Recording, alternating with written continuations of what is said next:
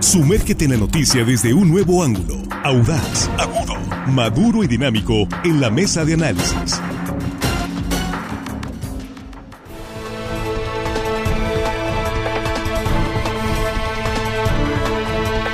Aquí estamos ya de regreso y estamos en el espacio de la mesa de análisis de línea directa en esta primera emisión, iniciando la semana lunes 8 de mayo de 2023. Aquí estamos con nuestros compañeros en la mesa. Jesús Rojas, ¿cómo estás? Buenos días. ¿Qué tal, Víctor? Buenos días. Buenos días para el auditorio, buenos días para los compañeros. Bueno, ya mayo avanzado, ¿no? Sí, ya, ya viene la temporada de huracanes. Ya viene. El tiempo vuela sobre nosotros, pero siempre deja su sombra, Víctor. El tiempo vuela sobre nosotros siempre, y siempre inevitablemente deja su sombra. El tiempo está volando. Ya casi estamos ¿qué? acabando. Sí, sí va rápido. Va rápido el año, no sé. también así me lo, parece. Así lo percibo rápido. Juan Ordorica, ¿cómo estás? Muy buenos días. Muy buenos días, Víctor, compañero de la mesa, amigos de la producción. Y hello, estimado audiencia que hoy lunes nos escuchan. Saludos, todo el mundo tiene que cambiar. Felicitaciones a tu hijo Max por esa medalla de plata. Sí, en, 80 metros. Campeonato nacional. 80 metros con vallas. El único representante de Sinaloa, ¿verdad? Era el único que iba. Sí, el único que iba. 80 metros con, con vallas. Y se le fue la de salto, pero... Yo no brinco ni una. yo creo que aquí nadie, ¿verdad? Pero qué, qué Bueno, la verdad es que una gran competencia. Saludos, Max. Armando Ojeda, ¿cómo estás? Muy buenos días. Muy buenos días, amigo Víctor Torres. Es un gusto saludarlo este lunes, compañeros Juan, Jesús, muchachos. Eh, de la producción. Y por supuesto saludo como siempre Víctor a toda la gente que nos escucha aquí en nuestro queridísimo estado de Sinaloa. Más allácito de nuestras fronteras que hay muchísima gente también pendiente de este noticiero. Así es y nosotros muy agradecidos por ello ¿eh? y gracias por compartir esta transmisión en vivo que estamos aquí a través de Facebook en vivo recuerden línea directa portal conéctense a su celular. Estamos también en vivo en YouTube línea directa TV saludos a la, toda la comunidad de YouTube me dicen, ay, que aquí no mandan saludos. ¿Cómo no? Con mucho gusto, claro que sí. Aquí estamos ya en YouTube también. Gracias. Y por supuesto a través de las frecuencias radiales de RSN, la gran cobertura de estatal los 18 municipios de Sinaloa. Estamos en esta cobertura. Bueno, pues eh, viene hoy eh, la movilización de productores, que no es en sí una movilización como se conoce caravana o bloqueo de carreteras, están convocando a una manifestación, a un plantón y toma de, eso es lo preocupante, de la planta de distribución y reciba de combustibles de Pemex en Topolobampo. Por todo lo que implica esto, bueno, pues eh, es tema importante de, de analizar y que además está en proceso, al menos en Sinaloa, se le ha buscado una solución a la comercialización de las cosechas de maíz y trigo y hay un avance, que así lo reconocen algunos dirigentes. Entonces la pregunta es, ¿qué es lo que mueve a los dirigentes de los organismos agrícolas que decidieron este fin de semana tomar las instalaciones de Pemex? ¿Y qué sigue? Jesús, abriendo la mesa. Sí, bueno, dicen van a tener la consideración de no irse todos en bola, por decirlo de alguna manera, para no colapsar la carretera, pero al mismo tiempo van a parar o quieren bloquear la salida de combustibles de Pemex. Eso también trae una repercusión social importante. Yo creo que toda manifestación pública pacífica debe de ser garantizada, ¿no? Es parte de nuestros derechos políticos elementales.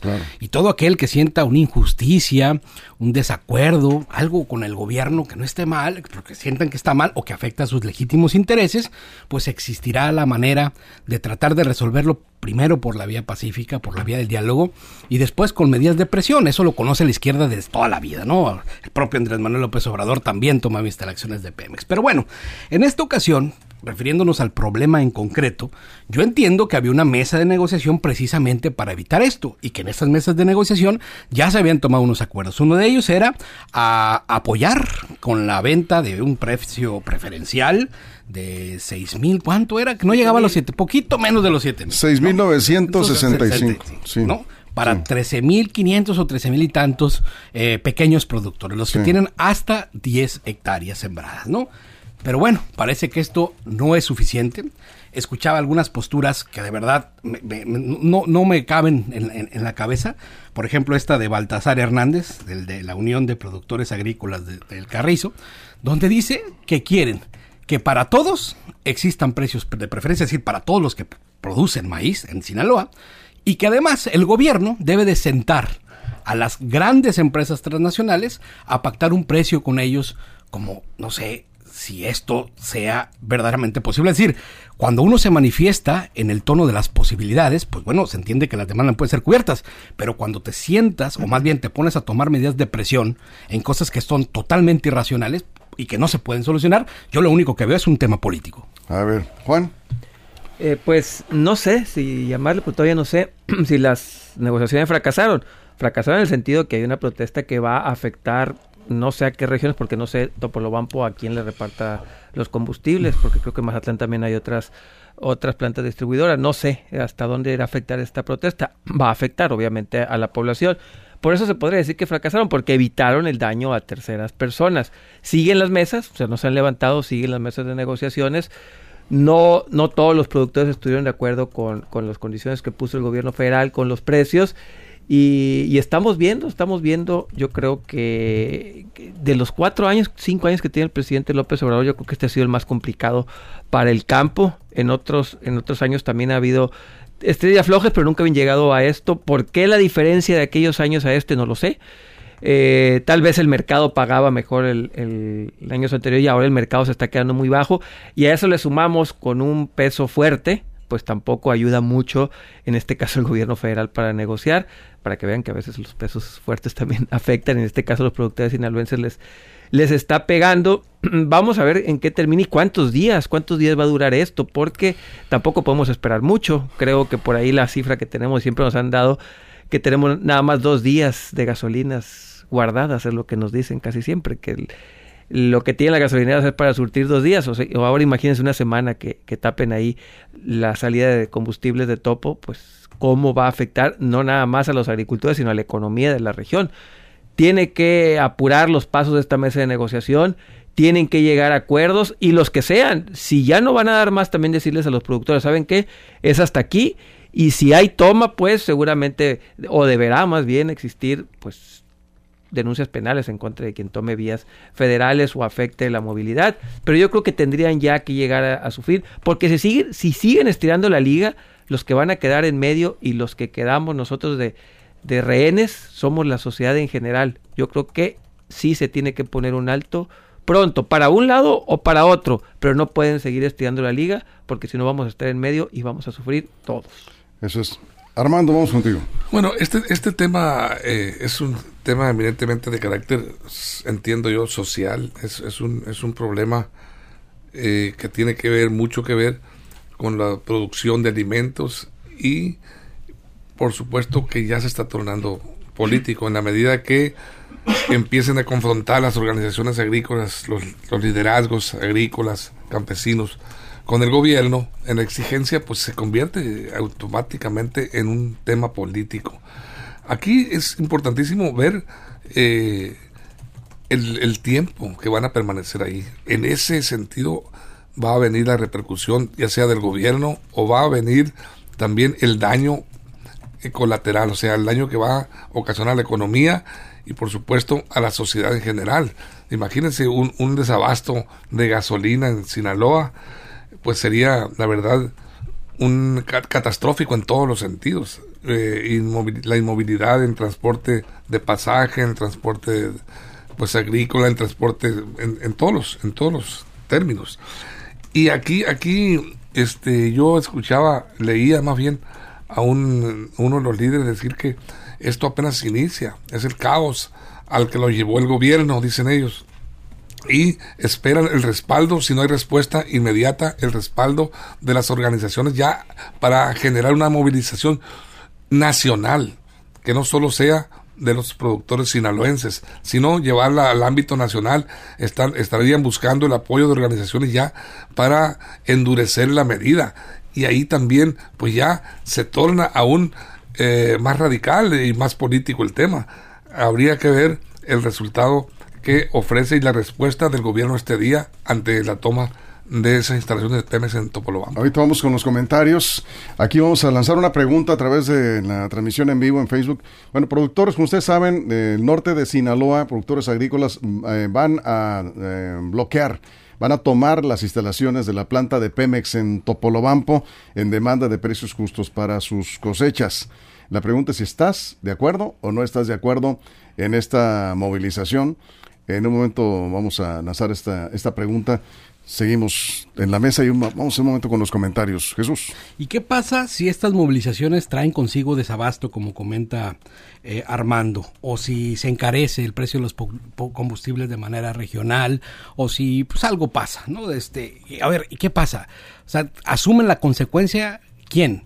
Los ciudadanos, pero la responsabilidad la van a asumir también aquellos que deciden movilizar a las personas para, en una legítima demanda, tomar ahí eh, instalaciones federales que nos afectan a todos. Esto creo que es bueno para la reflexión. Ahora, yo no veo cómo, o, no lo entiendo así, que, el que pidan que el gobierno ponga el precio de los granos para que puedan comprárselos los eh, que transforman el maíz en harina para poder producir tortillas, por ejemplo. Es decir, las negociaciones son justo para eso, para platicar, para poder resolver en el tema de comprar ciertos a ciertos productores que son los más pequeños, los que los que son más vulnerables. Pero imagínate también tener que asumir, porque bueno, cuando dices el gobierno al final no es otra cosa más que el recurso de todos nosotros. Nuestros impuestos están comprando eso. Las decisiones del mercado de aquellos que decidieron sembrar maíz en vez de sembrar cualquier otra cosa. El tema, Víctor, es que por estos que, que- que pasan de la petición a la exigencia y en eso mismo al capricho, pues nos van a llevar a una crisis en Sinaloa en donde creo no estaríamos dispuestos a, a- que, a que por el interés de algunos se salgan con la suya, ¿no? Y otros más que además ya buscan meter otros problemas sociales que son de otra naturaleza, como el tema de la universidad, tratando de hacer como una bola de ingobernabilidad en este estado, que no creo que nos lleve a algo bueno. A ver, Juan. Sí, bueno, sí, lo que dice Jesús, pues ya va sumado pues dos elementos, agricultores, la universidad, eh, se está volviendo, digamos, este estado eh, con al menos focos amarillos, todavía no llegan a rojos en, el- en materia política. No creo que lo de los agricultores es una crisis política, ahí sí no, yo creo que política no es, o sea, no están buscando una ganancia política, ni los ni los dirigentes, ni los productores, ni el gobierno tampoco busca sacar una raja política. Yo creo que es un, un conflicto social y económico, ¿no? Porque obviamente quieren ahí eh, recursos, uno no quieren darle el gobierno y otros quieren recibir más. Política no es, ahí sí yo creo que una crisis política no, no es la de los agricultores, sí de muchos intereses, obviamente hay muchos intereses detrás de estos movimientos y a veces a los productores también los utilizan, ¿no? Como, como bandera para negociar más ciertos ciertos líderes que siempre quieren sacar más, pero los, los agricultores, los productores están en su derecho a tratar de sacar lo más que puedan por sus cosechas y repito, y el mercado no les está en este momento funcionando, sobre todo por el tipo de cambio, ¿eh? el tipo de cambio también les está pegando, Así es. les está pegando, pues por más que Y no se ve, ¿eh? ¿Eh? No se ve, digamos, un- no se ve por ahí. de ahí cómo entonces el tipo de cambio también les afecta también al gobierno porque en este caso pudieran ayudarlos de alguna manera acercándose a precios internacionales pero no pueden porque el peso está fuerte vamos a ver yo creo que qué tanto puede aguantar Sinaloa sin gasolina y qué tanto el pueblo de Sinaloa se va a poner del lado o del gobierno o de los agricultores no sabemos porque al final de cuentas la opinión pública es muy volátil Tal vez los productores están haciendo un cálculo que cree que la sociedad se va a ir en contra del gobierno a apoyarlos y les puede salir mal. Igual el gobierno, a lo mejor el gobierno está apostando a que la gente eh, se canse de no tener combustible y, va, y vayamos a recriminar a los agricultores. Esa sí es una apuesta política. Vamos a ver quién la termina ganando. Eso es Armando. Pues mira, yo, eh, muchos pensamos, incluso me, me, me cuento yo, entre los que así pensamos, que estábamos en vías de solución del problema en este ciclo agrícola cuando pues se empezó a, a, a poner en marcha el esquema de la comercialización de las primeras mil, eh, el primer millón de toneladas, luego se subió a un millón ochocientos con apoyos eh, del gobierno del estado y la federación y eh, pues entrar en un compás de espera para las negociaciones con industriales, gobierno este, intercediendo junto con los productores para llegar a un arreglo, porque el arreglo, eh, la solución podría estar ahí en, ese, en, esa, en una mesa de diálogo entre productores, industriales y gobierno, llegar a un buen acuerdo. Yo creo que en este caso, pues eh, lo dijeron los líderes. Nosotros habíamos pensado, dijeron, este, tomar la carretera eh, federal, incluso la caseta de peaje que está acá en, San Miguel, Zapotitlán, pero pensando en eh, la, la, afectación a ciudadanos que nada tienen que ver, a terceros, pues decidieron eh, irse por donde menos daño causarían a la sociedad y lograrían a la vez un mayor impacto en la presión frente al gobierno. Y por eso decidieron por Pemex, por la planta de Pemex en Topolobampo. Sin embargo, yo creo que no calcularon bien eh, eh, la medida, porque como lo decimos, si, si la toma piensan prolongarla por un buen por varios días. Con tres días. Con tres días, exactamente, tenemos para generar el caos. Y yo creo que se atienen, ellos eh, están, están eh, completamente convencidos de que las repercusiones jurídicas pudieran existir, pudiera haber demandas, pero dicen que es tanta su desesperación, los representantes, los dirigentes ahí de las organizaciones, que han preferido correr el riesgo. Yo creo que le apuestan de alguna manera a que el gobierno de López Obrador no los vaya a reprimir, están apostándole a que ese tipo de movilizaciones, en su momento López Obrador, en calidad de líder eh, de movilizaciones sociales, pues también lo, llevó a cabo en, Tabasco con, con tomas de, plantas este, petroleras y dicen, bueno, el, el, presidente no nos va a castigar cuando él puso el ejemplo en este sentido. Le están apostando, creo yo, a eso de alguna manera. No, de hecho, el gobernador ya reiteró que no, no habrá eh, intervención de, la fuerza pública que respeta la movilización, pero ha insistido en el llamado en que, bueno, si está en vías de solución, si hay un, eh, un esquema ya planteado, eh, les ha pedido eh, solidaridad para no afectar a terceros, es lo que ha pedido el gobernador Rocha. Acá nos comenta Jesús Mena, dice, siempre el apoyo a los productores era entre 200 y 300 pesos, el apoyo del gobierno por tonelada en el caso del maíz. y dice, eh, hoy se están planteando, se tiene que eh, poner un apoyo de mil o mil doscientos pesos para llegarle al precio de garantía para 1.8 millones de tonelada de arranque de la cosecha ese, es, el arranque. Eh, dice, bueno, evidentemente él considera, Jesús Mena, que el movimiento es 100% político. En lugar de tomar Pemex, dice, estos líderes eh, buscan reuniones con los industriales para negociar los precios. Josué Galvez dice, entiendo a los agricultores, pero es injusto perjudicar a terceros. Ya lo habían hecho antes y hubo desabasto de gasolina. Javier Valenzuela sí está de acuerdo con la protesta de los agricultores. Eh, dice Javier, y falta la marcha de la UAS. Acá eh, Jorge Pacheli, la mejor manifestación de inconformidad deberá ser en las urnas. Así están los comentarios sobre este tema.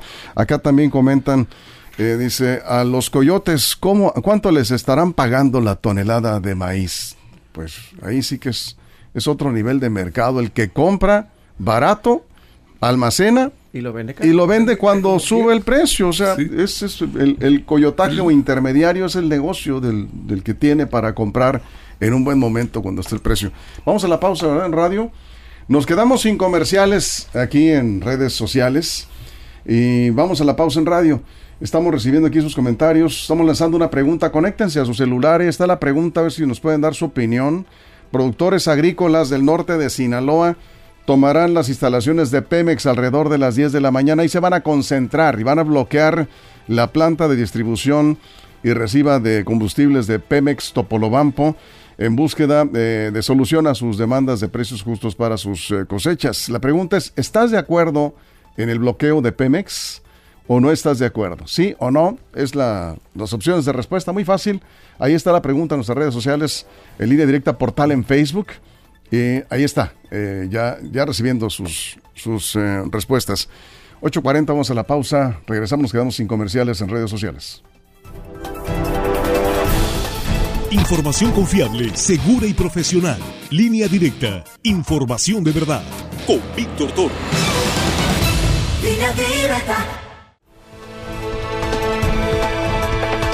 Estamos de regreso, estamos hablando de la toma de la planta de Pemex en Topolobampo. Recordarles que es alrededor de las 10 de la mañana la concentración de productores agrícolas que están exigiendo precio justo para sus cosechas de granos.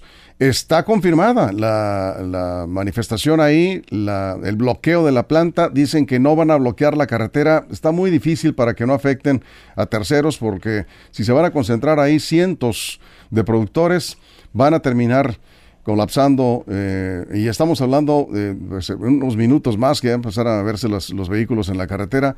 No los convocaron en caravana, no van a hacer ninguna movilización de esa naturaleza. Ahí se van a ver, ahí quedaron de verse a las 10 de la mañana, pero pues ya sabrán ustedes por ahí entre nueve y media, cuarto para las 10, 10, 10 y media, 11, 12 quizás. Ojalá y que no dure más que unas horas esto, porque sí tendremos afectación. Estábamos contigo, Armando.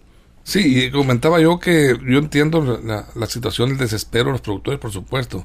Eh, ciclo tras ciclo a- agrícola eh, se están encareciendo los insumos, fertilizantes, todo, semillas, todo, eh, todo tipo de, de insumos que se requieren para la mejor producción de los granos. Y por supuesto, mm, la mayoría de los productores trabajan a base de créditos. Muchos, muchos no solo les deben, deben la semilla, deben los insumos, deben gasolinas, deben diésel, de- eh, sino también deben en las tiendas de consumo eh, eh, de alimentos, en los abarrotes, los, los eh, campesinos tienen deudas pendientes, crear una expectativa para salir de todos estos Y es problemas. culpa de los ciudadanos. De- de- no, no, no, no es, no es culpa de los ciudadanos. Ah, pues para ellos Jesús. van a afectar. Este, por supuesto, pues siempre se afecta en las protestas, pues en todo tipo de protestas.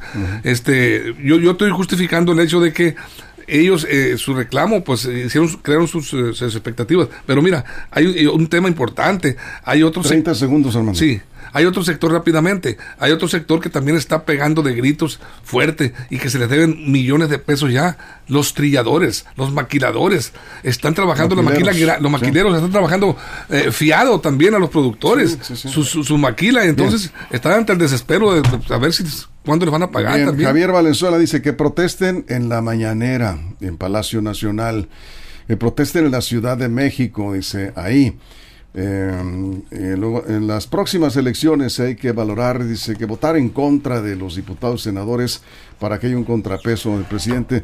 Bueno, eh, este tema se está tornando político electoral, Totalmente. evidentemente este, eh, en la ante la cercanía de definición de candidaturas y todo, surgen de pronto algunos dirigentes que están buscando su espacio. También Sí, hay que decirlo, esto también La es semana- parte de lo mismo. ¿no? La semana pasada, Víctor, se dijo que a por lo menos 13.500 productores pequeños, esos que les dificulta más vender sus productos o su cosecha a un buen precio, ya hay solución.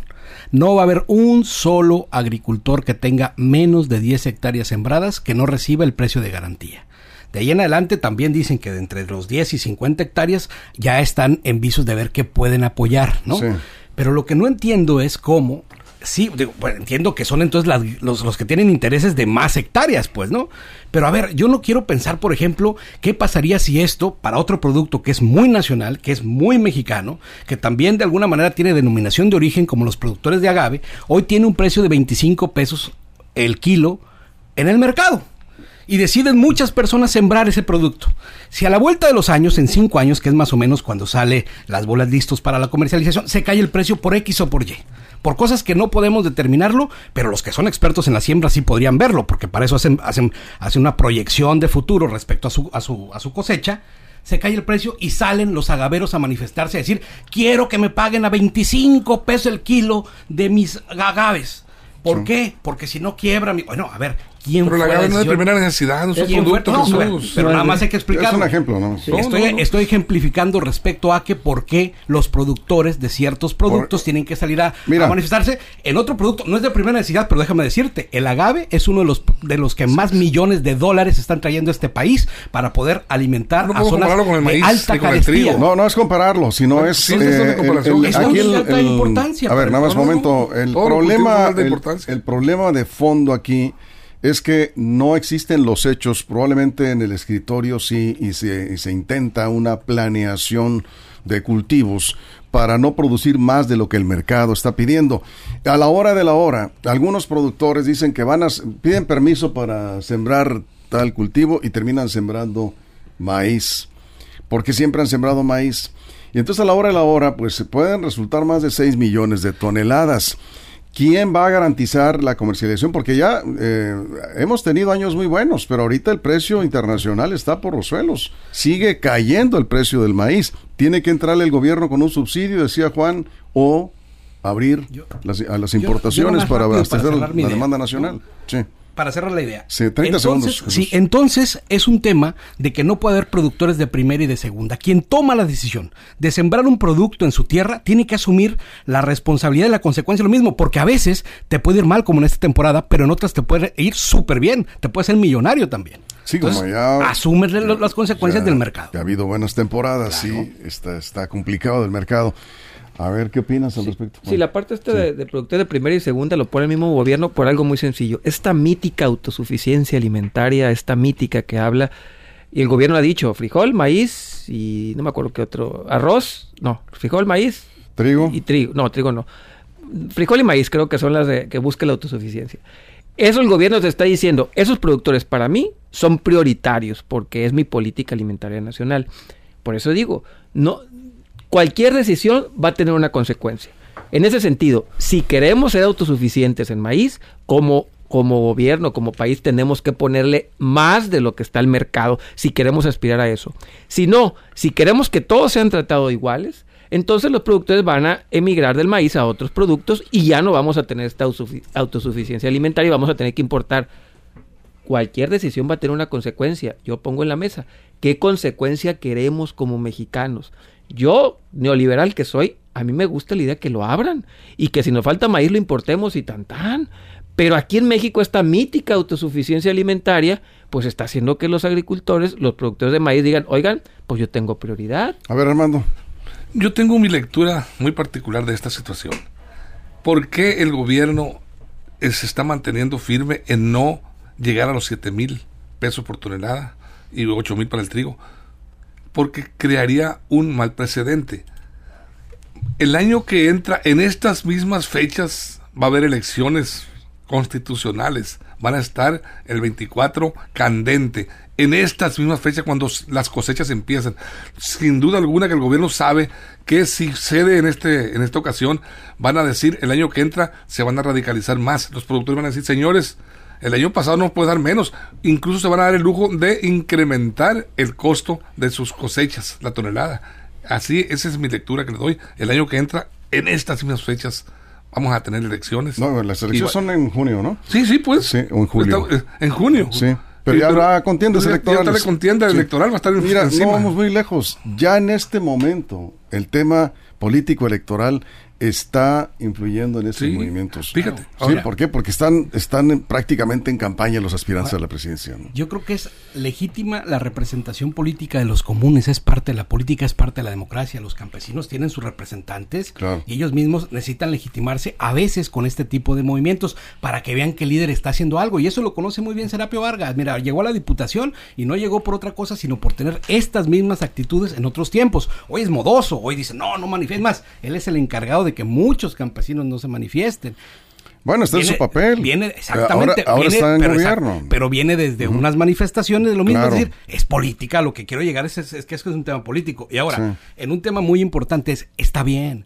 Es legítimo lo que están exigiendo, vale. Lo que ellos creen que es lo justo, que es, que es lo propio, pero que no afecten a terceros, que se vayan y tomen instalaciones que no tengan afectaciones hacia, hacia terceras personas, Ahora- y sobre todo en temas Sí. importantes para la productividad Sí. de este Estado. Sí, ahora aquí lo comentábamos al principio y con todo respeto, si está resuelto el problema de los productores del sector social, sí, lo, ya decías, productores de una a 10 hectáreas, ya, incluso muchos ya vendieron su cosecha. Antes de que llegara este esquema que ha planteado el gobierno del estado en coordinación con eh, Segalmex y eh, en acuerdo con los productores de garantizar la compra de la cosecha a los que sembraron hasta 10 hectáreas, los productores eh, del sector social, y luego se incorporó a otro grupo de 11 a 50 hectáreas.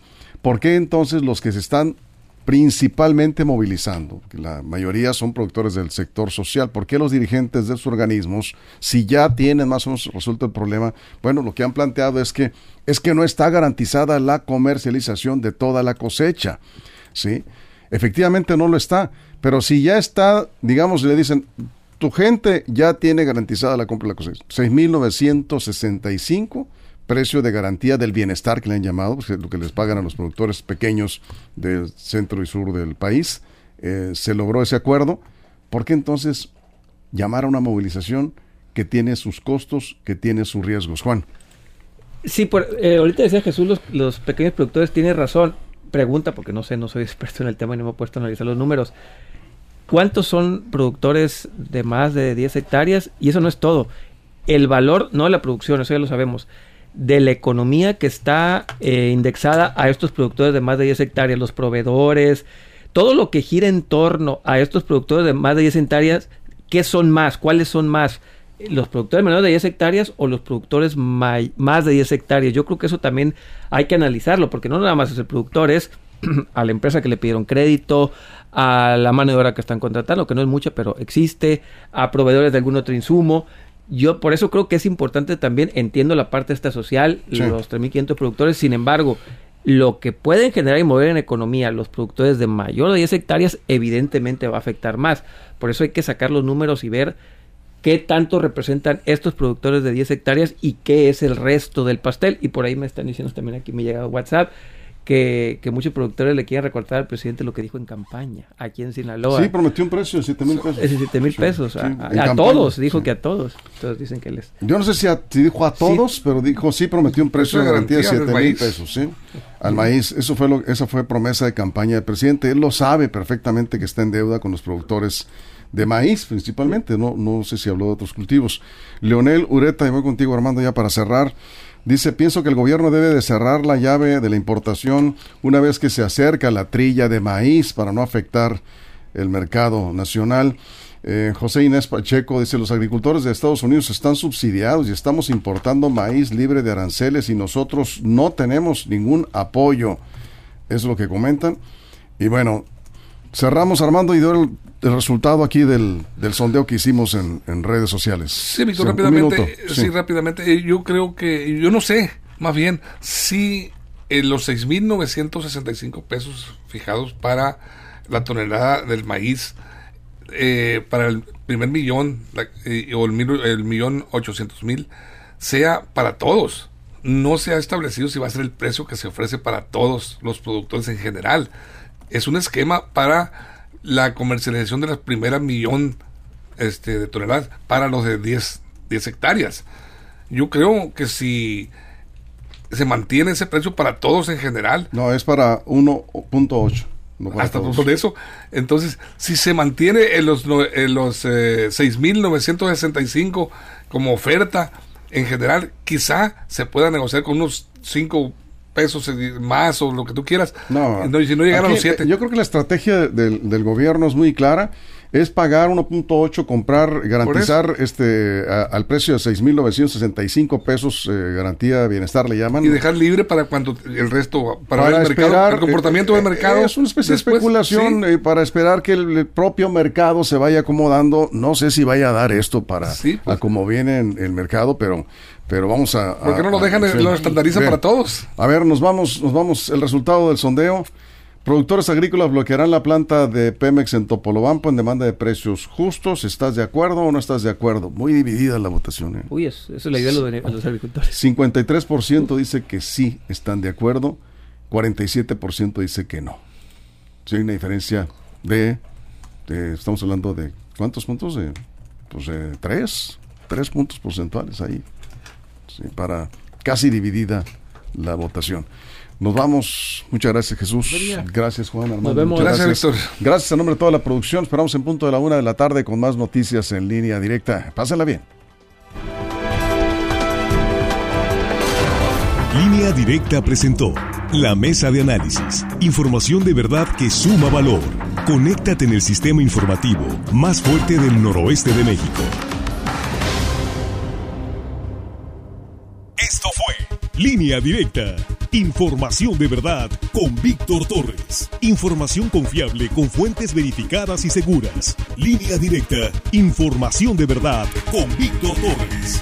Esta es una producción de RSN, el grupo de comunicación más fuerte de Sinaloa. Línea directa.